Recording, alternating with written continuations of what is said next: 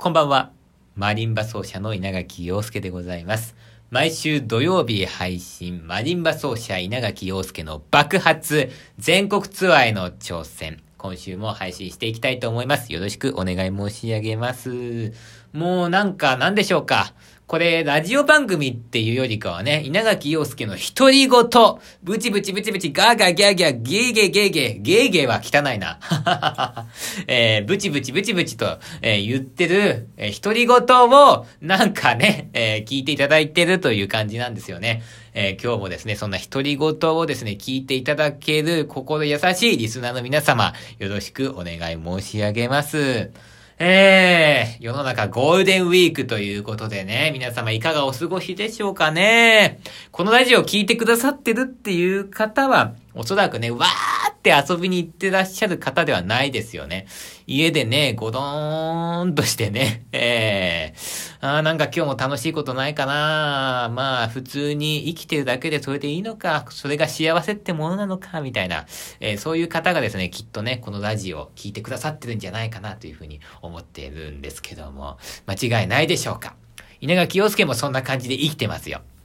もう毎年この話してるんですけど、ゴールデンウィークとかにわーなんて遊びに行ったらさ、もう破綻しちゃうからさ、えー、これ冗談抜きでね、えーもうわーなんて遊んじゃったら、えーもうあれですよ。次の日に首つらなきゃいけないぐらい、えー私はお金がない貧乏音楽家なんで、ゴールデンウィークわー遊びに行けるなんてもう夢の夢の夢の夢の夢の夢の夢の夢の夢の夢の夢の夢の夢の世界みたいな、そんな感じなんで、えーもちろんですね、え今年のゴールデンウィークもどこに行く予定もないですし、えー家でね、こうもうね、必死になって練習をするという、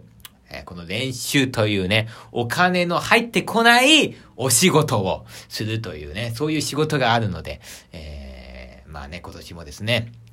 ゴールデンウィーク、どこにも行かないで練習頑張ろうかなというふうに思ってるわけなんですけども、行かないでというか行けないというね、それがまあ正しいわけなんではございますけどね。でもまあさっき申し上げましたけど、とりあえず、なんかもう生きてるだけでね、ありがたいっすよ。こんなどん底音楽がね、生きていけるなんてもう奇跡的なことなんでね、本当ありがたいなと思ってますね。えーそんなこんなでね、私はもうラジオが大好きなんで、他の人のやってるラジオね、もう一日中聞いて、練習して、そんでニヤニヤしながら、えー のんびり、えーぼんやり、はい、生きているという、そういう状況でございますね。う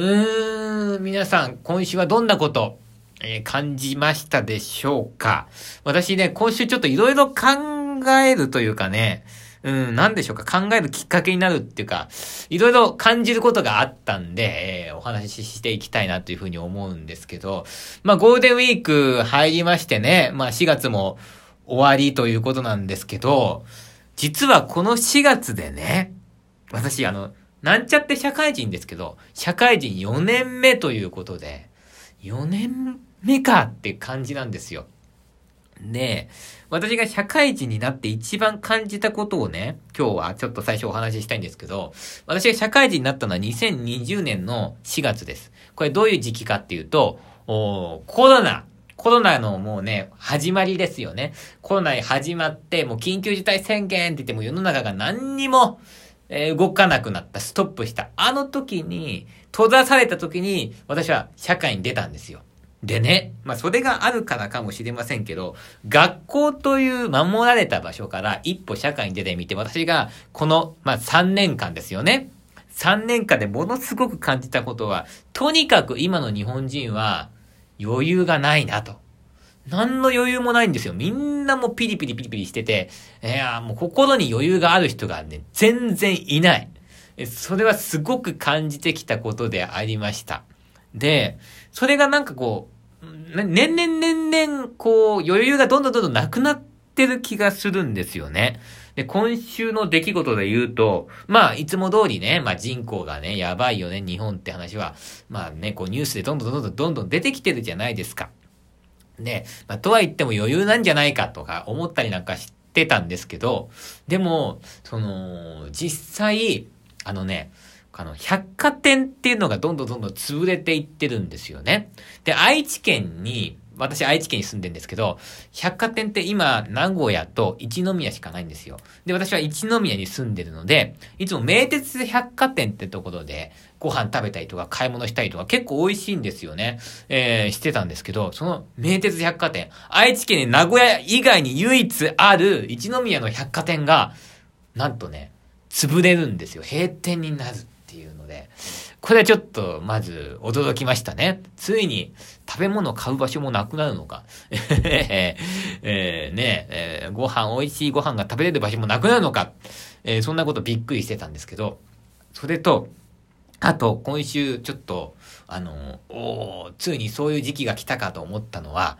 朝日新聞の夕刊が配信になったんですよ。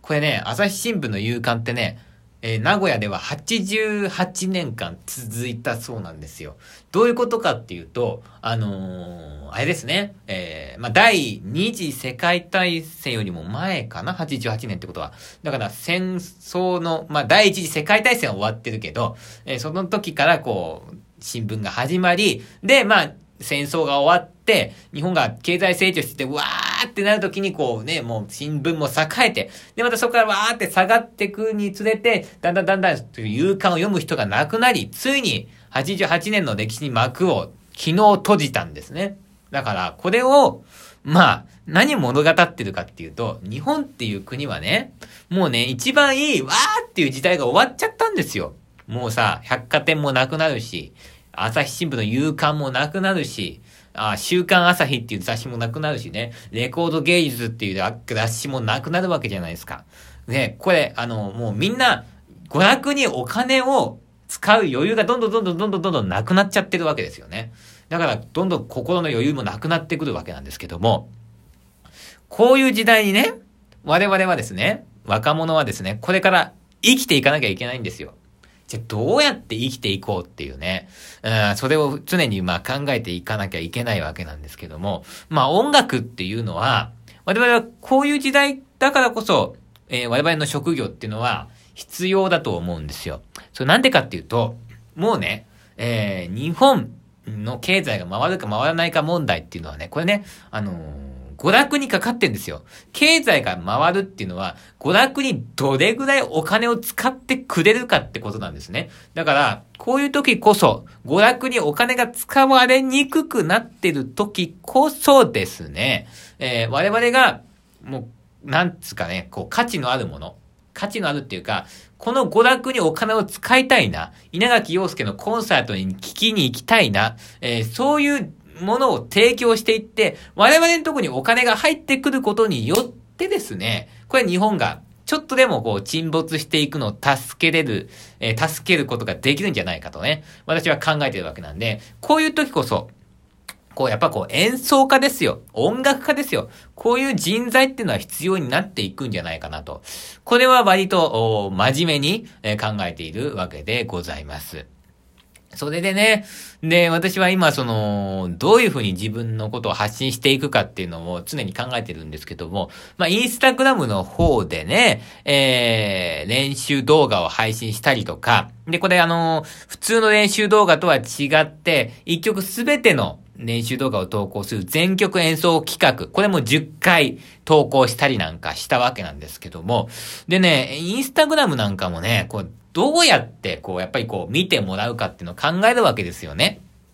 それは、えなんかこう、自分が変なことやってね、え、なんか話題性で見てもらいたいとかは思わないけど、もしかしたら稲垣陽介のことを気に入ってくれるかもしれない人にですね、届かないってのはやっぱりこう、残念なことであって、どうやったらこう、